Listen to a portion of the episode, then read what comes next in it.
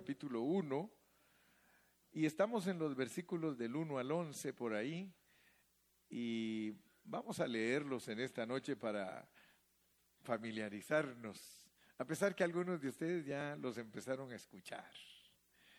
Y es linda la palabra, ¿verdad? Es linda la Biblia. A nosotros nos tocó vivir en un tiempo en el que hay tantas opiniones, pero es que son demasiadas. A mí siempre me escriben algunos hermanos de México, de Sudamérica, y me hacen preguntas. Y hoy me estaba escribiendo un hermano de allá de Jalisco y me dice, hermano Carrillo, ¿usted cree que es bueno lo que está haciendo mi papá? Bueno, le digo, ¿qué está haciendo? Para saber. Dice, fíjese hermano que se pone a oír a todos los predicadores en el YouTube y ahí está y escucha a este, escucha a aquel y escucha al otro. Y yo quiero decirles que la realidad es que cuando uno es así, va a parar bien confundido. Exacto. Es, es sano, es sano, bueno, si uno tiene mucha experiencia, cuando un cristiano tiene mucha experiencia, no cualquiera lo engaña. Y él sabe cuando alguien está regulado por el Espíritu Santo, ¿verdad? Pero ahorita hay unos predicadores, hermano, que, wow, yo estoy sorprendido. Hay un hermano de Guatemala que dice que Jehová es Satanás. Imagínese, hermano. Hasta eh, y fíjense que el que no está preparado se lo vacila porque uno se pone a escucharlo. Y yo ya encontré cuál es la falla de él. La falla de él es que no sabe la diferencia entre el árbol del, del bien y el mal y la vida.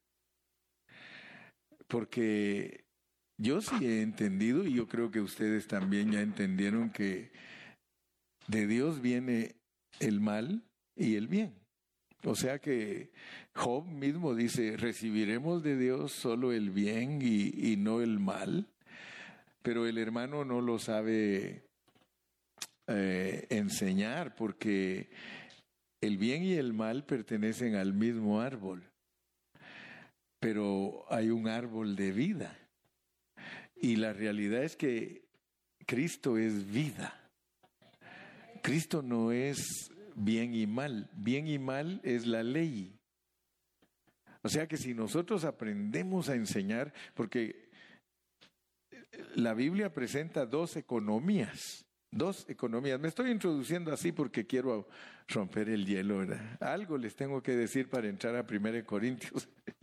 Pero lo bueno es que cuando venimos a la reunión siempre tenemos, esto se llama comunión y en la comunión es que Dios nos bendice y nos habla.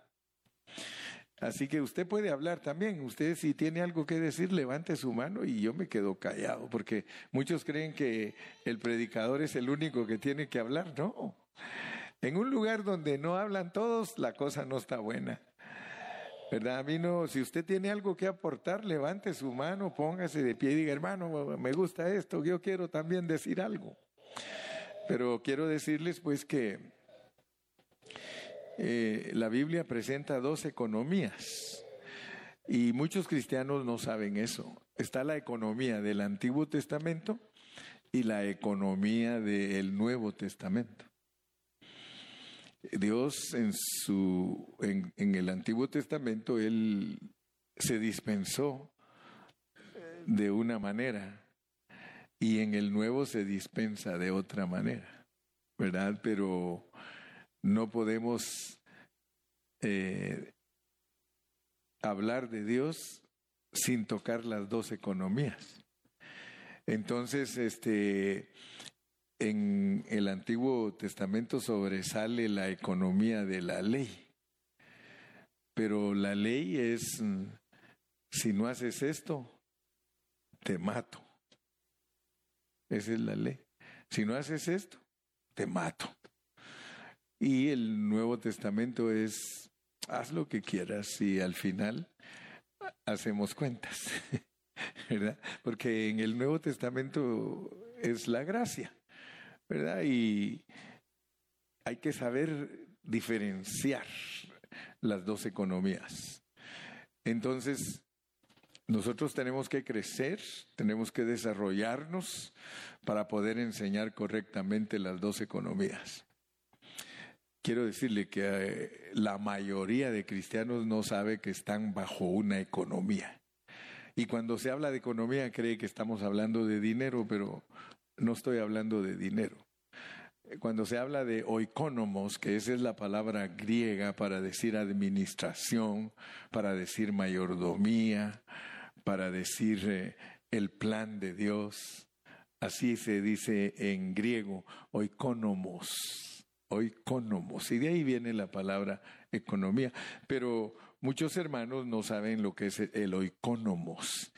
La economía del Antiguo Testamento tiene que ver que Dios trató con su pueblo por medio de una ley.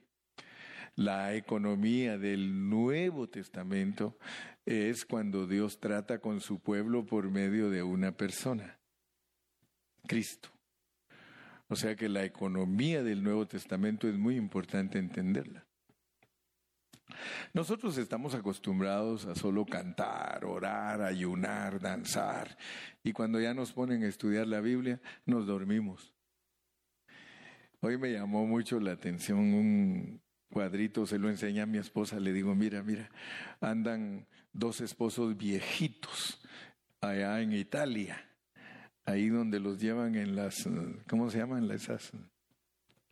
Sí, las góndolas, ¿verdad? Se los llevan en las góndolas allá en Italia y el rótulo dice, eh, aprende a viajar ahora que estás joven, porque los dos viejitos del Señor va y van dormidos, los dos. Entonces dice el rótulo, aprende a viajar cuando estés joven. ¿Verdad? Porque ya uno viejito se duerme. Pero yo no quiero que usted, mi hermano, cuando lo pongan a estudiar la Biblia, se duerma. Porque regularmente el diablo eso es lo que quiere hacer con los cristianos que, mire, cantando los mantienen despiertos porque el tambor y toda la cosa. Pero ni bien empieza el pastor a predicar y buenas noches, pastor. See you tomorrow. ¿eh? No. Yo siempre les he dicho a los hermanos, hermano, mire, yo tengo que yo me acuerde, yo tengo 64 años de estar estudiando la Biblia. 64 years, hermano, y todavía no la entiendo totalmente. Porque yo le di mi vida a Cristo cuando tenía 5 años y precisamente en una semana más estoy cumpliendo 69. Esos 64 años, hermano, eh, he estado en la iglesia. Me he portado mal también, ¿verdad? Porque hubo un tiempo cuando estaba joven, los jóvenes se portan mal y yo también.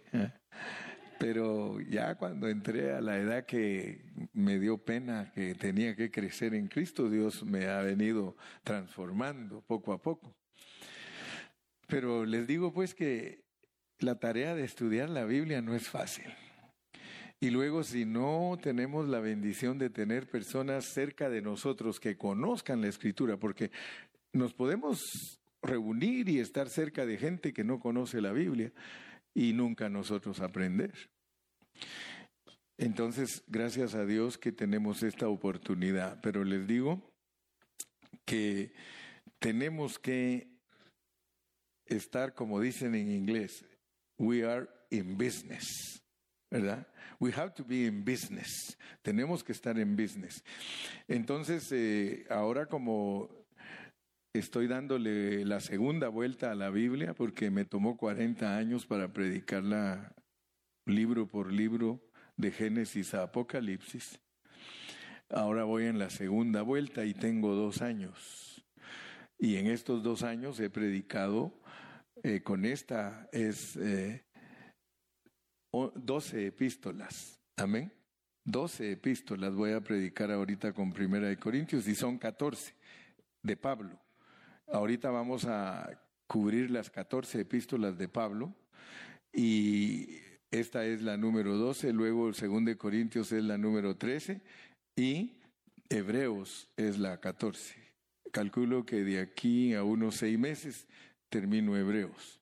Ahorita voy con 1 Corintios, 2 Corintios y luego Hebreos y se nos van a ir seis meses.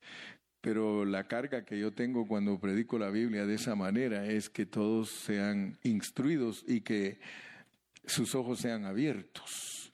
Porque cuando uno estudia la Biblia bajo contexto, uno puede ayudar mucho a los hermanos para no tener eh, tantas doctrinas mezcladas. ¿Verdad? Porque hay mucha doctrina en el pueblo de Dios que está mezclada debido a que no estudian la Biblia libro por libro. Y entonces eh, aplican a veces, eh, por decir algo, aplican eh, cosas fuera de contexto a la iglesia. Y la iglesia pues es tan dócil que dice amén a todo, ¿verdad? Pero si somos los de Berea, dice que vamos y revisamos si lo que está diciendo el pastor es cierto, ¿verdad?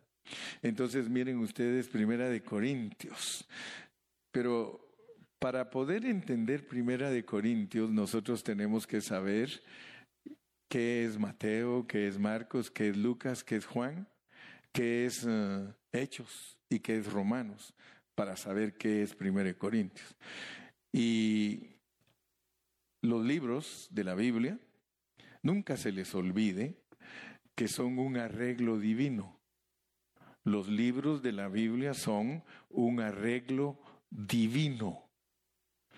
O sea que los, libros en la Biblia no están puestos en el orden que fueron escritos. Y eso nos debe de llamar la atención, ¿verdad? Porque todos los estudiantes de la Biblia dicen que el primer libro de la Biblia dicen debería de ser Job, porque Job habla de creaciones antes de que Dios creara al hombre. Pero por eso, por eso la teología no es exacta. Porque la teología se interesa en la cronología de los libros. Entonces, cuando estudia a alguien teología, se va a volver doctor, claro que sí. Porque uno se vuelve doctor de tanto estudiar. De tanto estudiar, uno adquiere doctorado. Yo no sé cuántos tengo en 40 años estudiando muy diligentemente pero quizá unos cinco o seis doctores. Mire, si los artistas reciben Grammys, yo no sé, pero uno se gradúa ante Dios, por supuesto. ¿Verdad? Porque de nada me sirve graduarme ante los hombres si no estoy graduado ante Dios. Pero, pero yo sí estoy seguro que uno se gradúa. Esta semana que pasó me gustaron mucho los comentarios que hicieron muchos eh, siervos de este ministerio y para mí hasta les dije, hermanos, ustedes están actuando como graduados. Ustedes están comentando esta semana, para mí que se están graduando. Me encantó el comentario de uno de los pastores de Pachuca, el hermano Israel, hizo un comentario tan precioso, pero tan maravilloso, que yo vi cómo él, Dios lo ensanchó, porque no solamente comprendió lo que yo desarrollé, sino que se fue más allá y con buenas bases. Y eso es, eso es precioso. Entonces, si nosotros sabemos lo que significa cada libro de la Biblia, entonces nosotros vamos a ver que hay un mensaje en el orden en que están escritos en la palabra. Porque lo primero que nos revela Dios con los cuatro evangelios son cuatro biografías de Cristo. Cuatro biografías de Cristo. Fíjense que Cristo es tan especial porque si a, si a cuatro escritores les dijeran que escriban la biografía de nosotros, los cuatro van a escribir lo mismo. Lo mismo. ¿Por qué? Porque solo se van a dedicar a escribir nuestra, biografía. Pero cuando Dios escogió cuatro diferentes escritores para que escribieran la biografía de Cristo, eso fue maravilloso.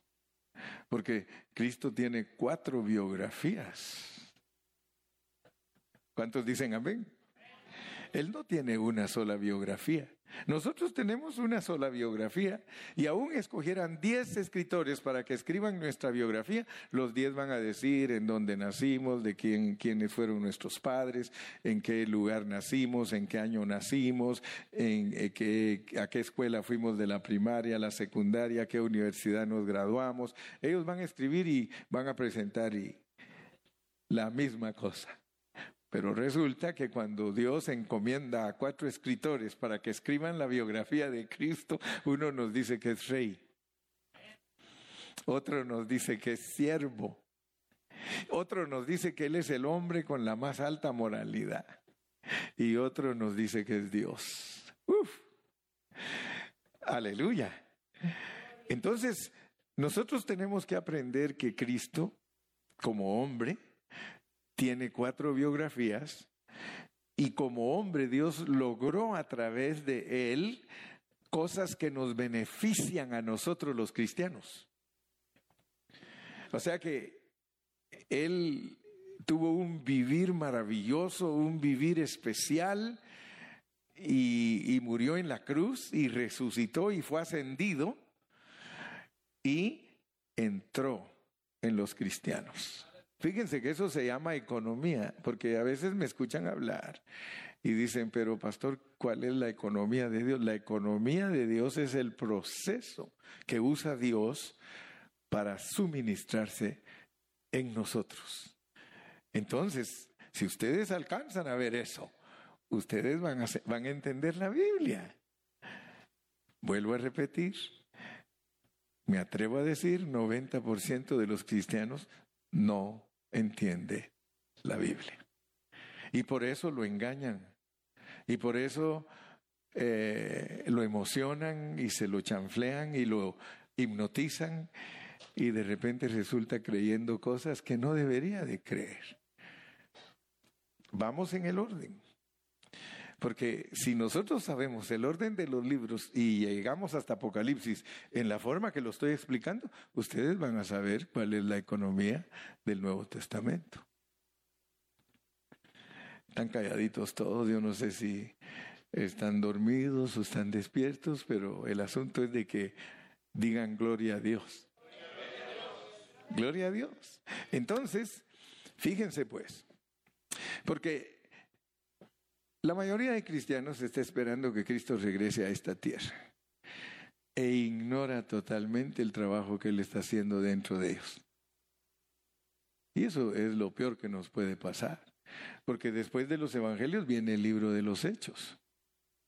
Y en el libro de los hechos, el punto importante es entender que aunque Él se, aunque él se fue físicamente, se quedó esencialmente aquí en la tierra. Se quedó en el espíritu de todos los creyentes.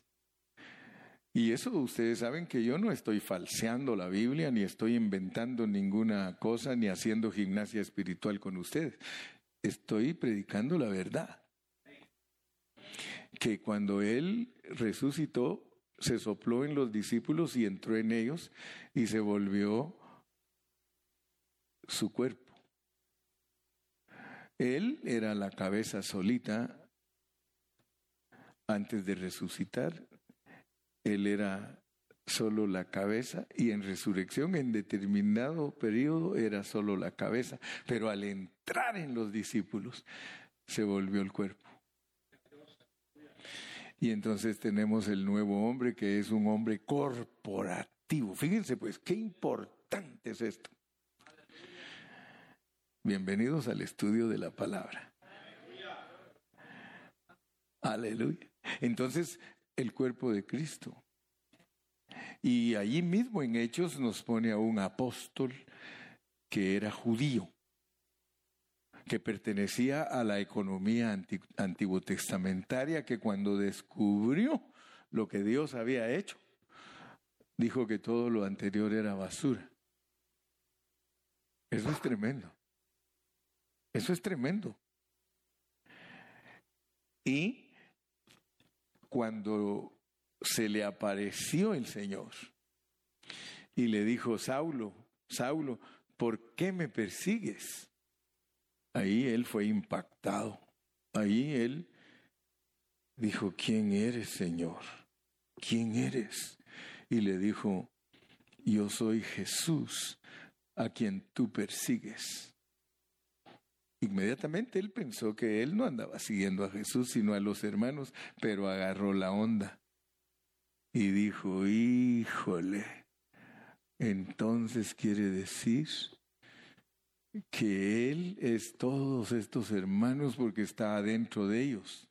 Fíjense, fíjense cómo funciona la Biblia. Y quiero que por favor pongan mucha atención, porque casi todos los cristianos están enamorados del Cristo de los Evangelios. Desde la semana pasada les, les introduje un poquito. Están enamorados del Cristo de los Evangelios. Y no hay problema, hermano, porque el que está enamorado del Cristo de los Evangelios es un niño. No ha crecido en su conocimiento.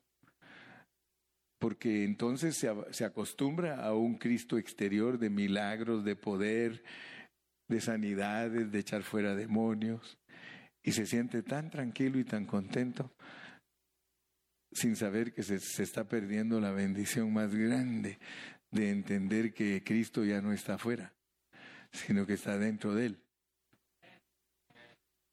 O sea que Cristo le puede estar diciendo adentro, hey, hey, pon atención, aquí estoy adentro de ti. Pero puede ser que Él esté tan diva, divagante que está tan emocionado que ni siquiera le pone atención al Cristo resucitado que está dentro de él. Por eso les dije que la mayoría de cristianos lo está esperando que regrese del cielo y lo tiene adentro. Fíjese pues, qué contraste, qué contraste, porque eso le va a hacer que no entienda la Biblia. Eso va a hacer que, que sea ignorante en la palabra. Eso va a causar en él y en ella que no sepa la economía de Dios. Porque la economía de Dios es un plan. Dios tiene un plan, pero no lo tocan muchos. Y no me eche la culpa a mí. O a lo mejor también yo soy culpable. Los pastores son culpables de que la iglesia no entienda la Biblia.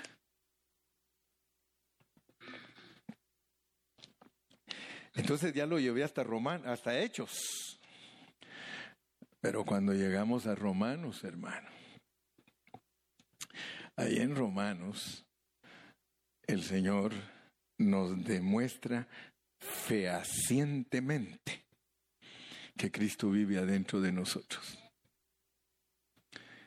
Y hasta de una vez dice que a los que antes conoció, a esos también llamó y a los que llamó justificó, y a los que justificó glorificó. O sea que Él quiere que nosotros entendamos que el hecho de que Él ha entrado en nosotros es para pasarnos por un proceso.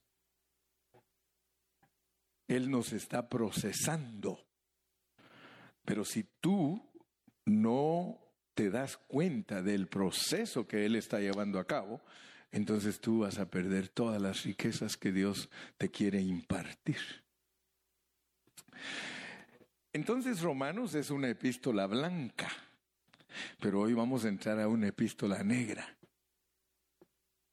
Y te vas a dar cuenta por qué. Pablo, llamado a ser apóstol de Jesucristo por la voluntad de Dios, y el hermano Sostenes Tienes que aprender por qué cuando Pablo escribe se jala siempre a otro hermano. En otro lado, en en otra epístola vas a leer Pablo, Silvano y Timoteo. Ahora tienes que saber cuál es la idea.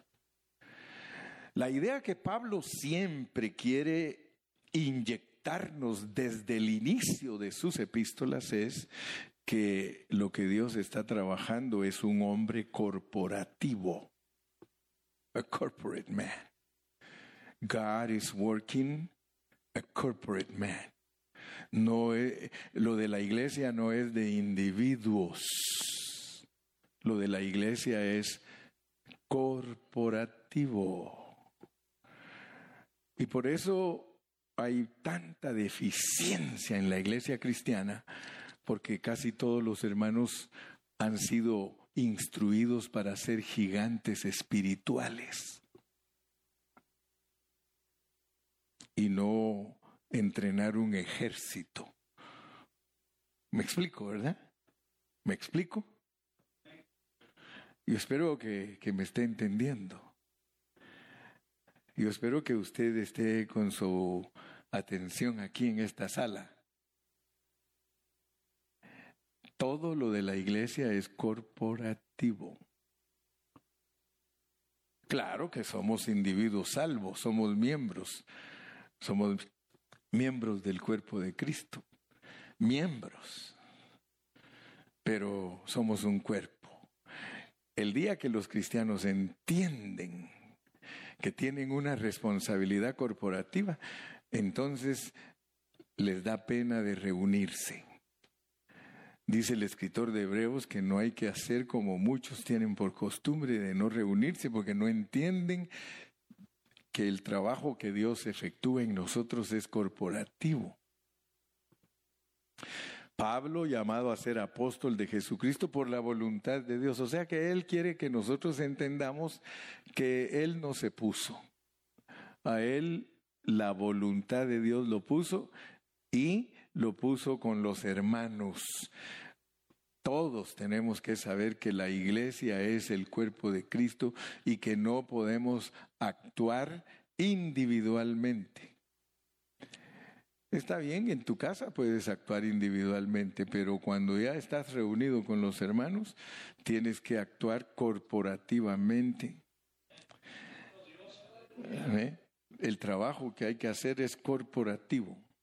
Por eso ninguno de nosotros puede estar ocioso en ninguna congregación.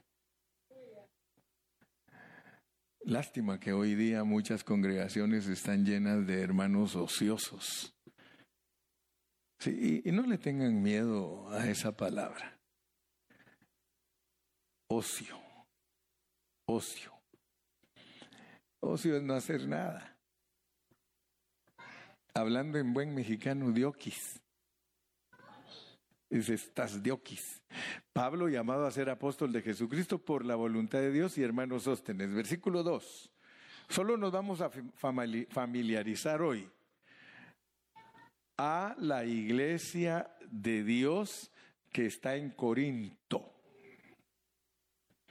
A la iglesia de Dios que está en Corinto. Ustedes saben que hay muchas versiones de la Biblia y algunas son mejores que otras, pero la mejor versión de la Biblia son todas juntas. La mejor versión de la Biblia es todas juntas porque unas nos ayudan a entender lo que otras no tienen muy claro. A la iglesia de Dios que está en Corinto, ahora quiero que ustedes vean que a nosotros Dios nos llama santificados en Cristo Jesús. Fíjate pues, santificados en Cristo Jesús. En esta versión dice llamados a ser santos. Les recomiendo que vean en la versión de las Américas. En esa versión, esta expresión llamados a ser santos lo tienen en letra cursiva. Cuando algo está en letra cursiva en la Biblia, significa que uno le tiene que poner atención. O si está en negrías, le tiene que poner atención.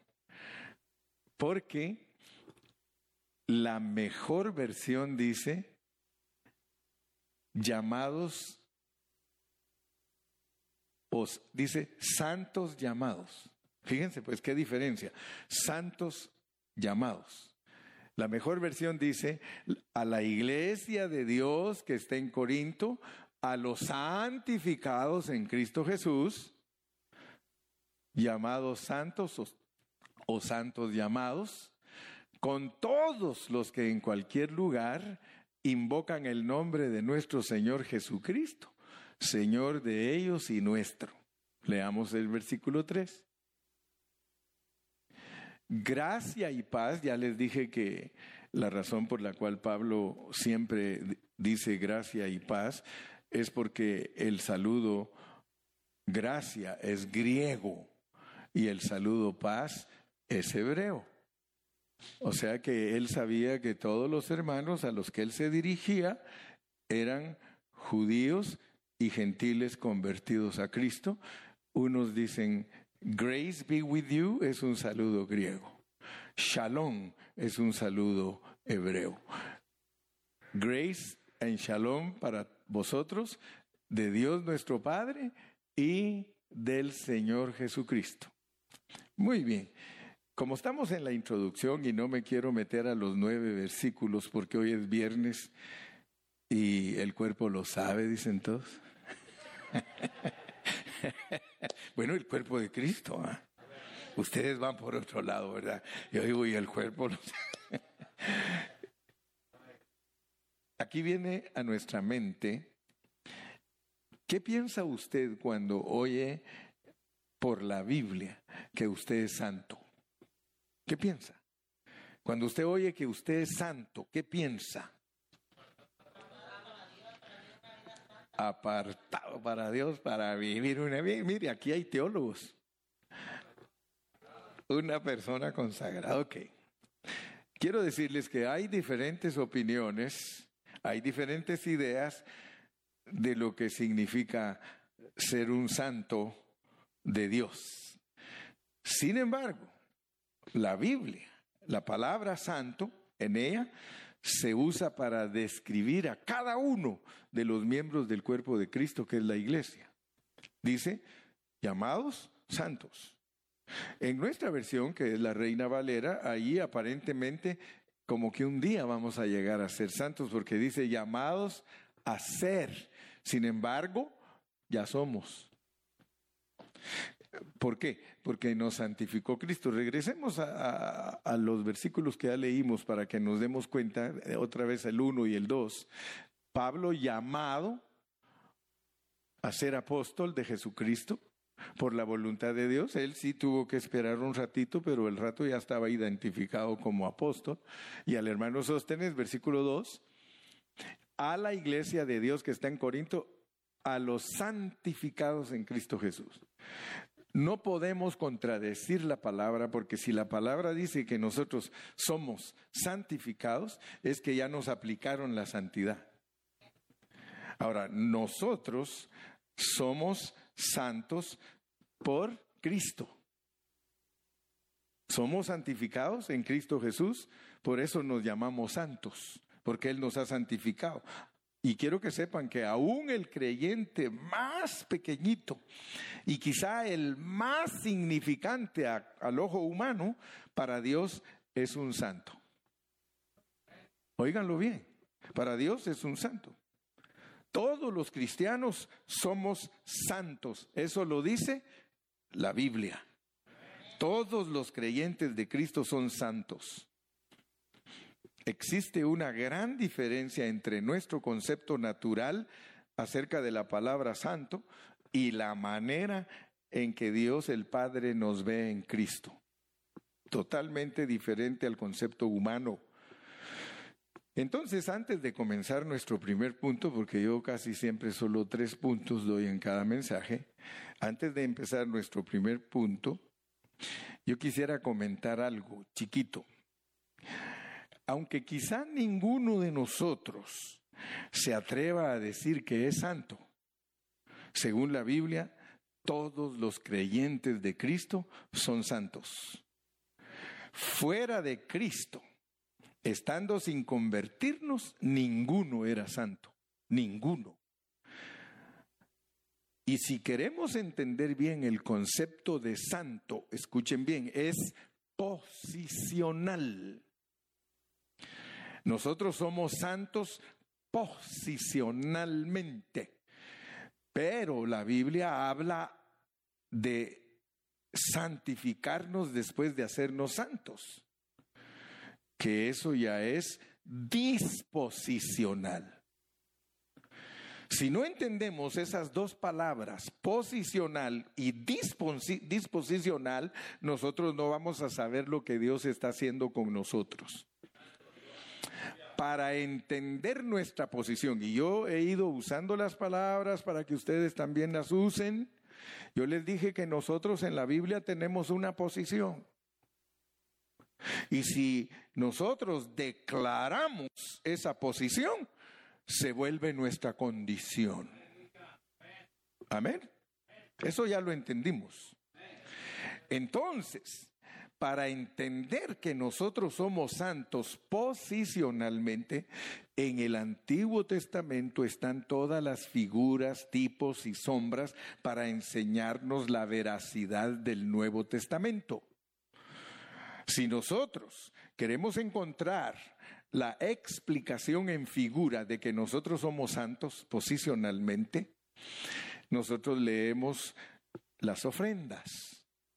En las ofrendas del Antiguo Testamento, cuando el oro estaba en las gavetas del mercado, era común. El oro era común. Pero si a alguien lo regalaba y lo traían al templo, en cuanto entraba al templo, se volvía santo. Ese es concepto antiguo, antiguo, testamentario. Muchos hermanos hoy día creen igual, si una guitarra viene aquí, es santa esa guitarra. Y cuidadito que alguien va a tocar, me caí de la nube con ella. Porque el concepto es antiguo testamentario.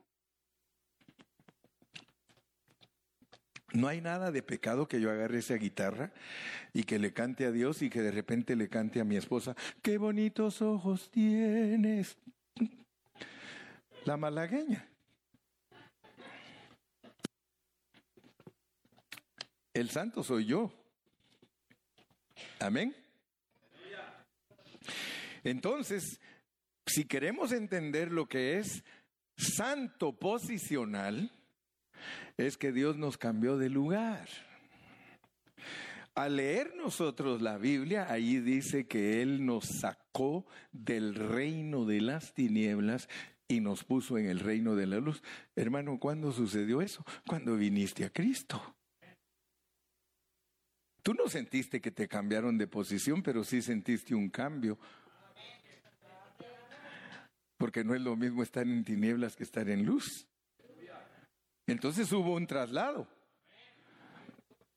Entonces cuando te, pusieron en el reino de la luz, cuando te llamaron para ser salvo, te pusieron en un lugar donde vas a ser útil. Ahora ya sabes que estás aquí porque hay un propósito que cumplir.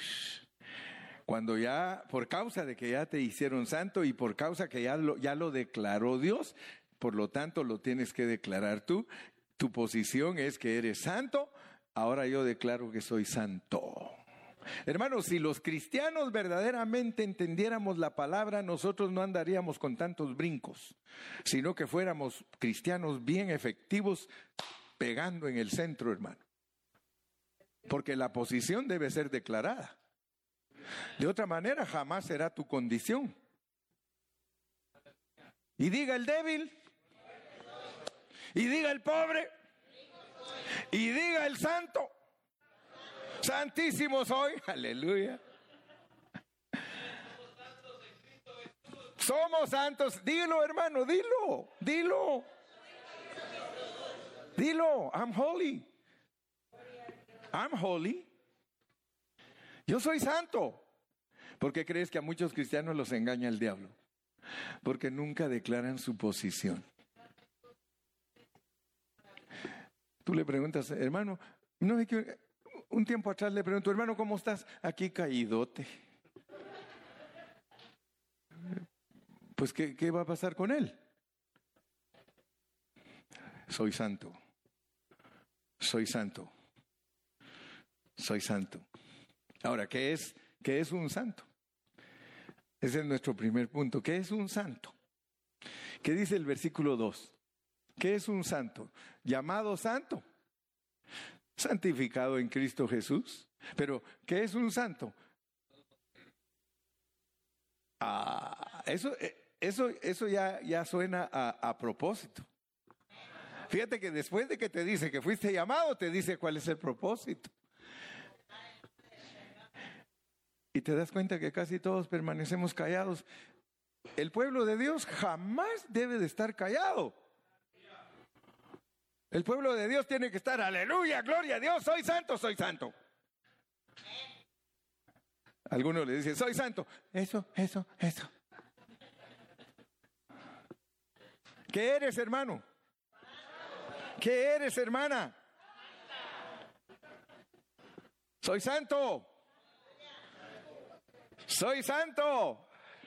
¿Sí? Ahí dice santificados en Cristo Jesús. Yo les pregunto, ¿quiénes son esos santificados? ¿Es la iglesia que expresa a Dios? Sí, los santificados, la iglesia son los santificados en Cristo. Entonces eso indica que la iglesia está compuesta de santificados, está compuesta de santos. O sea que los santos son los constituyentes de la iglesia. Por tanto, la iglesia, hermano, no se compone únicamente de Dios, sino también de los santos. Fuimos santificados con el elemento y en la esfera de Cristo. Muy poquitos cristianos saben que la reunión es Cristo. Cristo es la centralidad de todo. Cristo es el todo en todos. Cristo es el todo. Mira cómo dice Primera de Corintios 12. Aquí mismo, más adelantito, porque vamos a llegar un día por ahí. en el 12.12, si me pones, Primera de Corintios 12.12, y luego regresamos otra vez a Primera de Corintios. Porque así como el cuerpo es uno, ¿está aquí el cuerpo? Y tiene muchos miembros, ¿están los miembros?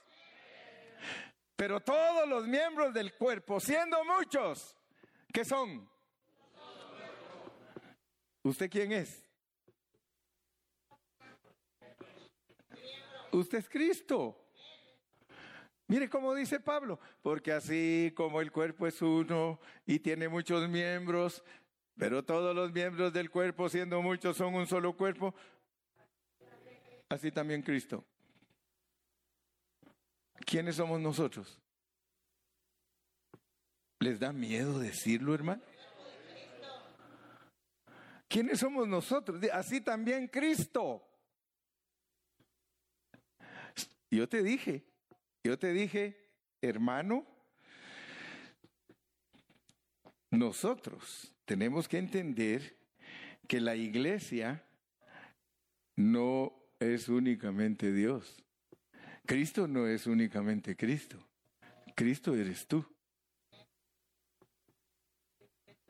Cristo eres tú.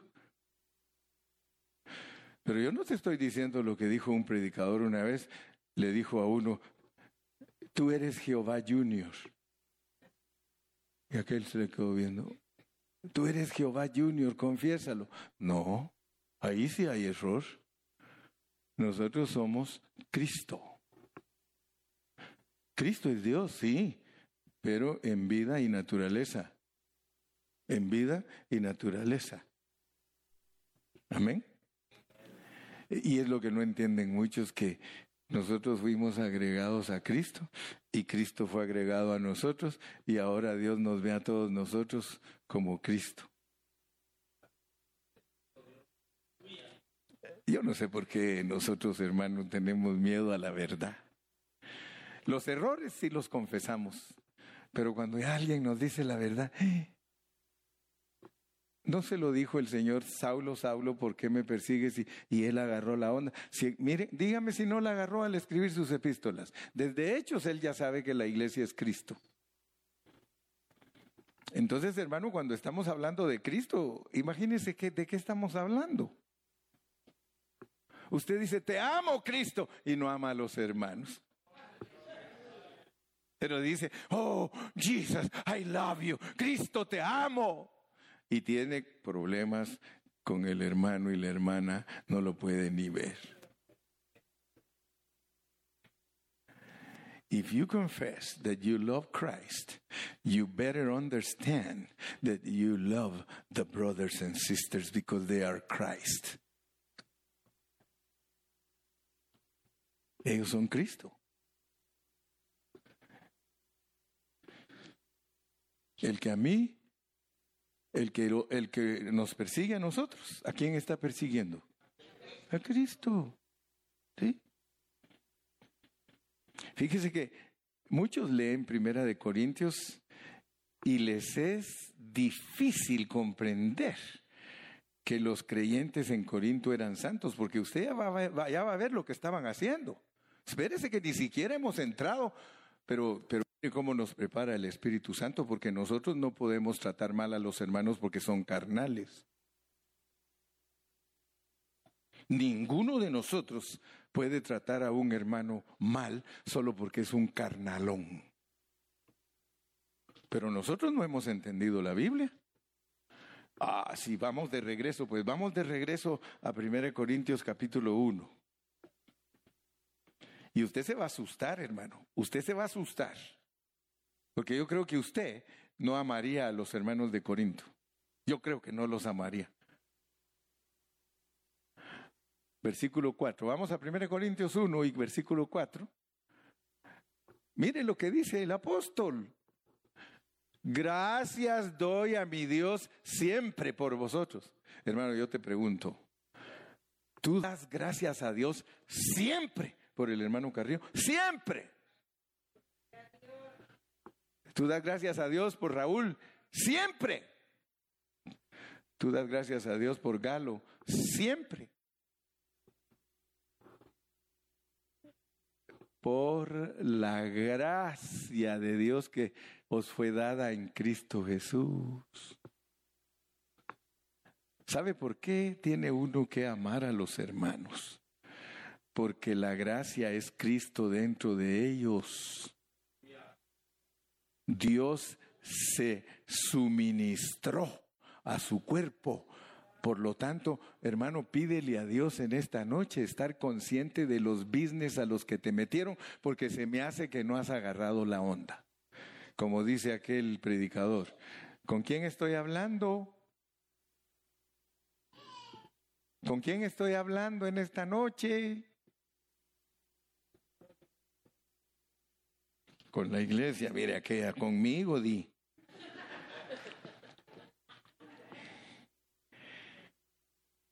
Sí, muchos leen 1 Corintios. Y jamás se imaginan que los hermanos, aunque eran bien... ¿Usted no me cree que estamos hablando de gente carnal? vamos al, al capítulo 3. Sí, capítulo 3 y versículo 1. No se vaya a sentir contento porque, porque usted es carnal, porque eso tampoco quiere Dios. Pero de manera que yo, hermanos, no pude hablaros como a espirituales, sino como a carnales, como a niños en Cristo. Pero él no estaba decepcionado. Él dice que se, se acordaba de ellos siempre. Y eran unos niños, unos bebés en Cristo, carnales, carnales. Ahora, ¿qué es lo que Dios nos quiere mostrar a través de esta palabra? Que no depende de nosotros el ser santos, sino que somos santos porque tenemos a uno que es santo. Dele palmas al Señor, hermano.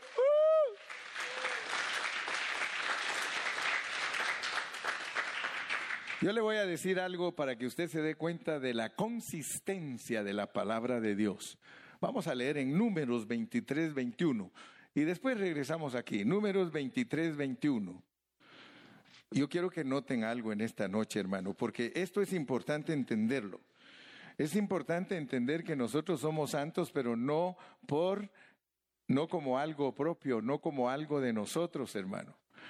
Nosotros ahora vamos a entender que es Cristo el que nos hace santos, santificados en Cristo Jesús, llamados santos. Yo me llamo santo Y usted no puede decirme a mí que no soy santo solo porque soy carnal. Mire, ¿se recuerdan ustedes que Balak, Balak le dijo a Balaam, Balaam, quiero que me maldigas al pueblo de Israel. Yo te pago para que tú maldigas al pueblo de Israel. ¿Y qué sucedía? ¿Qué sucedía? Sucedía que aquel decía, ok, pues voy a ir a maldecir al pueblo de Israel. Y cuando estaba parado frente a ellos, no ha notado iniquidad en Jacob, ni ha visto perversidad en Israel. Jehová su Dios está con él y júbilo de rey en él. Yo no sé por qué, hermano. Mire, hay hermanos que son tan... Iba a decir una palabra mexicana, pero mejor no la digo. Pero hay hermanos que, hermano, yo creo que a mí me hicieron brujería.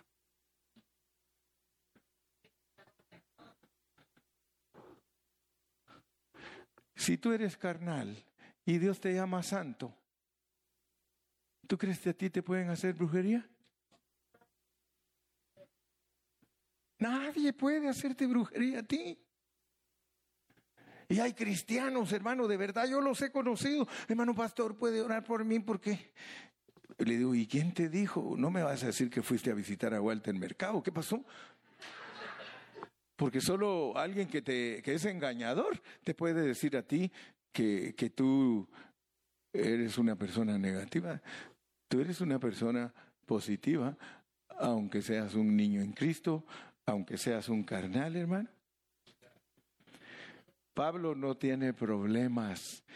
Él comienza su epístola diciendo que eran santos, que ellos estaban santificados en Cristo Jesús, les llamó santos.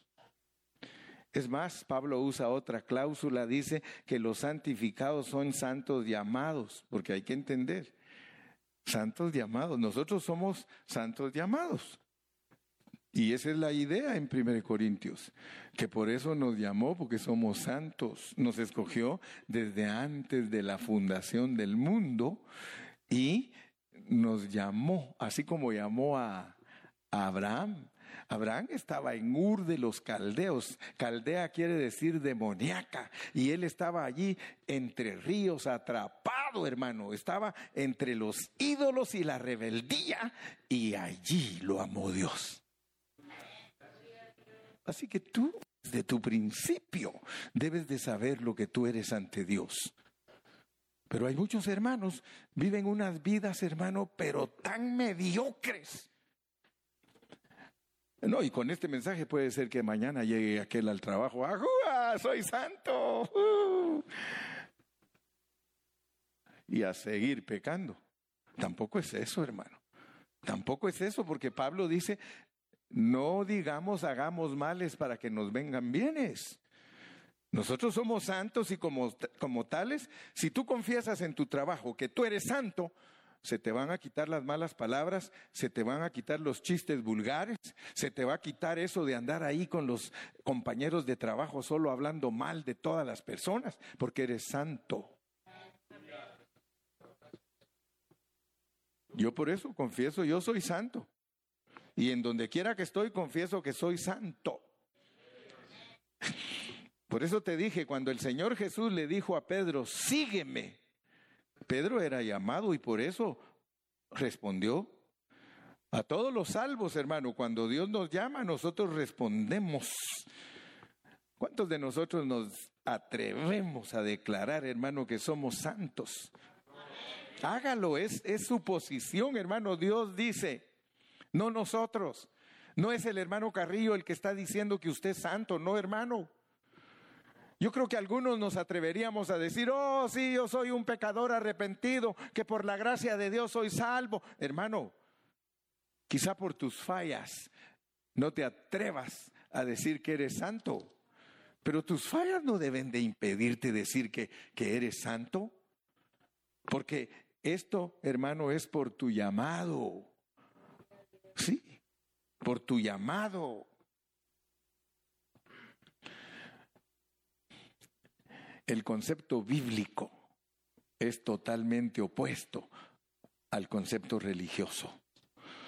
Normalmente nosotros llamamos santos aquellos que son diferentes en su comportamiento, que se han destacado por ser unas buenas personas, piadosas, que han salido adelante haciendo obras religiosas, que se van para allá a un monte y allá se retiran. Para nosotros esos son los santos, pero ese es un concepto humano porque según la Biblia nosotros fuimos santificados en Cristo Jesús.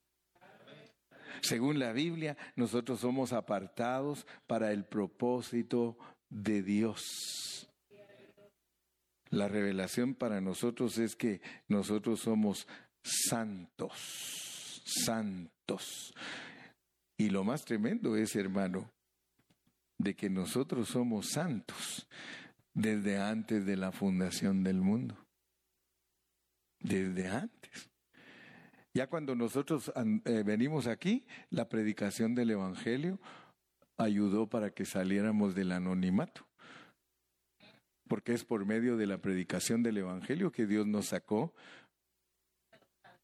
de Ur de los Caldeos. Gloria a Dios. Amén, hermano. Entonces, eh, para no alargar tanto, ¿cuántos minutos me quedan? Ya se le acabó el tiempo. Pero solo quiero, si me aguantan dos minutitos más y con esto termino, con esto termino. Hermanos, ser llamados es ser reclutados. Ser llamados es ser reclutados. Nosotros debemos alcanzar a ver eso, que cuando Dios nos llamó, nos reclutó, hermano. Nos apartó para Él. Estamos apartados para un propósito determinado. Por eso es que nosotros debemos poner mucha atención, hermano, porque ahí dice que nosotros somos santificados juntamente con todos los que invocan el nombre del Señor. Donde quiera que tú estés, donde quiera que estés, recuérdate que fuiste reclutado por Dios para no estar callado, para estar siempre hablando, hablando, hablando. Amén. Y como les dije, termino. Regresemos a 1 Corintios capítulo 1 y vamos a leer solo versículo 4, 5, 6 y 7, solo leerlos para que ustedes vean. Gracias doy a mi Dios siempre por vosotros, por la gracia de Dios que os fue dada en Cristo. Yo sé que en esta noche usted aprendió que usted tiene que orar por los hermanos carnales, no criticarlos. Ore por ellos, ore por ellos un hermano no la hace, ore por ellos, en vez de estarlo criticando, ah, este hermano está loco, este hermano le pasa esto, este en vez de que usted actúe de esa manera con un hermano carnal, usted ore, mire, y entonces tiene base porque le puede decir un día, oye, ¿qué pasa contigo? Yo oro todos los días pidiéndole a Dios que dejes de ser así, así, y no cambias. Entonces tiene derecho de decirle algo cuando ora todos los días por él. Pero si no ora por él, hermano, usted no tiene ningún derecho de decirle nada. Cinco, seis y siete. Cinco, seis y porque en todas las cosas fuisteis enriquecidos en él, en toda palabra y en toda ciencia, así como el testimonio acerca de Cristo ha sido confirmado en vosotros, de tal manera que nada os, falte, os falta en ningún don esperando la manifestación de nuestro Señor Jesucristo. Yo antes, cuando no había estudiado la Biblia, yo creía que los dones que está hablando aquí en el versículo 7 eran los dones del capítulo 14 y el capítulo 15, pero cuando leí bien, bien, bien la Biblia, aquí se está refiriendo a los dones iniciales, lo que Dios le da a un cristiano cuando empieza su vida cristiana. Le da dos cosas le da vida eterna y le da el Espíritu Santo. Hechos 2.38 dice que si nosotros nos arrepentimos y confesamos nuestros pecados, recibimos el don del Espíritu Santo. Ese es el don que Dios le da a uno cuando uno empieza a vivir su vida cristiana. Y otra cosa, el que recibe a Cristo dice tiene vida eterna. Esos son los dos dones que Dios le da a uno y esos son los dones que los corintios tenían y Él les está recordando que ellos son santos porque Dios les dio los dones, les dio la vida eterna y les dio el Espíritu Santo. Hermano, nosotros somos personas que desde que empezamos a servir a Cristo tenemos los dones iniciales y nosotros podemos estar esperando la manifestación del Señor Jesucristo. Ahora, lo más correcto no es que se manifieste del cielo, que se manifieste aquí. Porque cuando yo estudié todo lo profético de la venida de Cristo, yo me di cuenta que todos los cristianos lo tienen al revés. Él, fíjese, ¿cuántos de ustedes saben que Él está esperando?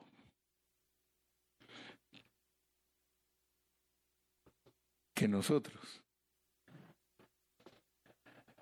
demos a luz y nosotros esperando que Él venga. ¿Quién tiene la razón? ¿Quién tiene la razón? ¿Será que es correcto que nosotros lo estamos esperando sin que Él haya crecido aquí? ¿Será correcto eso? ¿Será que es, será correcto que un cristiano esté ansioso porque Cristo regrese y no tiene nada de crecimiento en Cristo?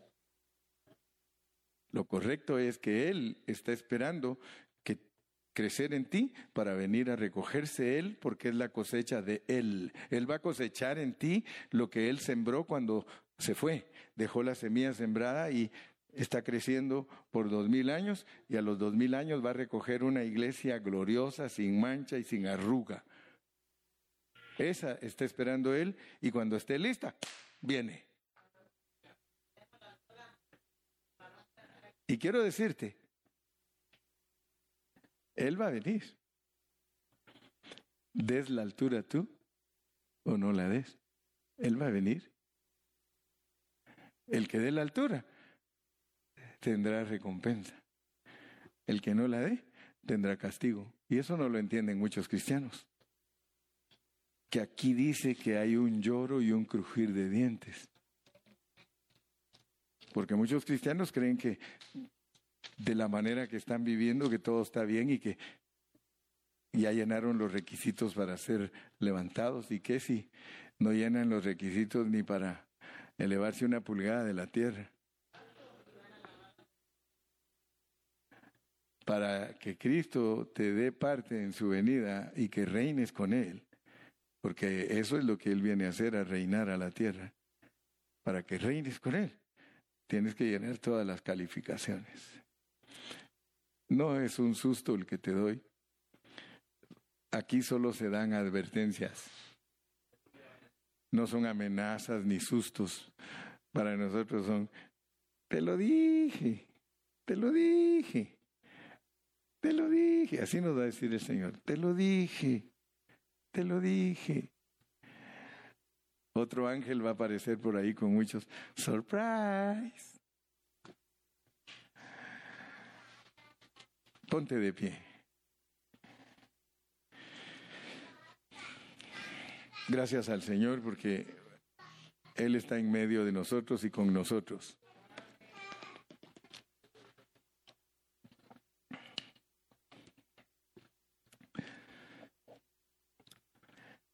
¿Por qué no nos das un cantito, Milton?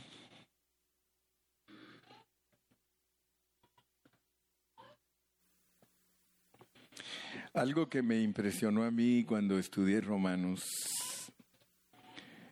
es eso que dice que nosotros no sabemos qué pedir. O sea que nosotros no sabemos qué es lo que nos conviene, por eso es peligroso pedir. Pero podemos gemir. No sé si vieron ahí algunos que, que, ven el Facebook no sé si vieron que hay una hoja de papel, dice arriba Dios y hay como diez lágrimas y abajo dice amén. Yo he sentido la carga de que si nosotros gemimos, nosotros vamos a llegar a ser gloriosos. Y gemir a veces es solo decirle, mm, en realidad, hermano, gemir es llorar.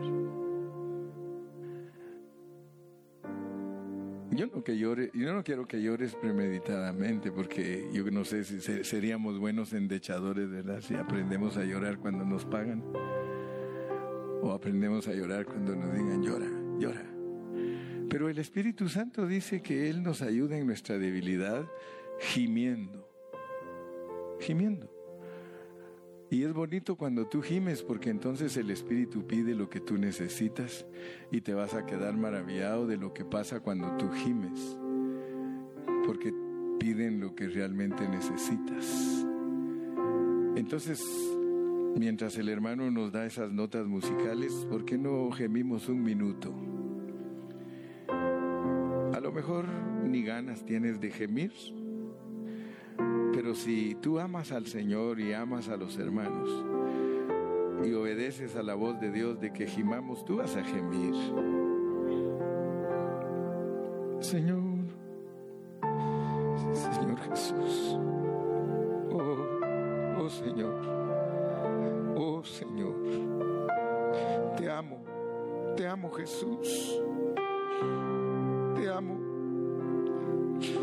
sé qué es lo que me conviene, por eso no me atrevo a pedirte. Pero mi gemir, mi gemir tú lo conoces. A ti te gusta oír mi corazón. A, ti te gusta oír mi corazón. Porque allí en mi corazón está Cristo. Y Él sí sabe que necesito.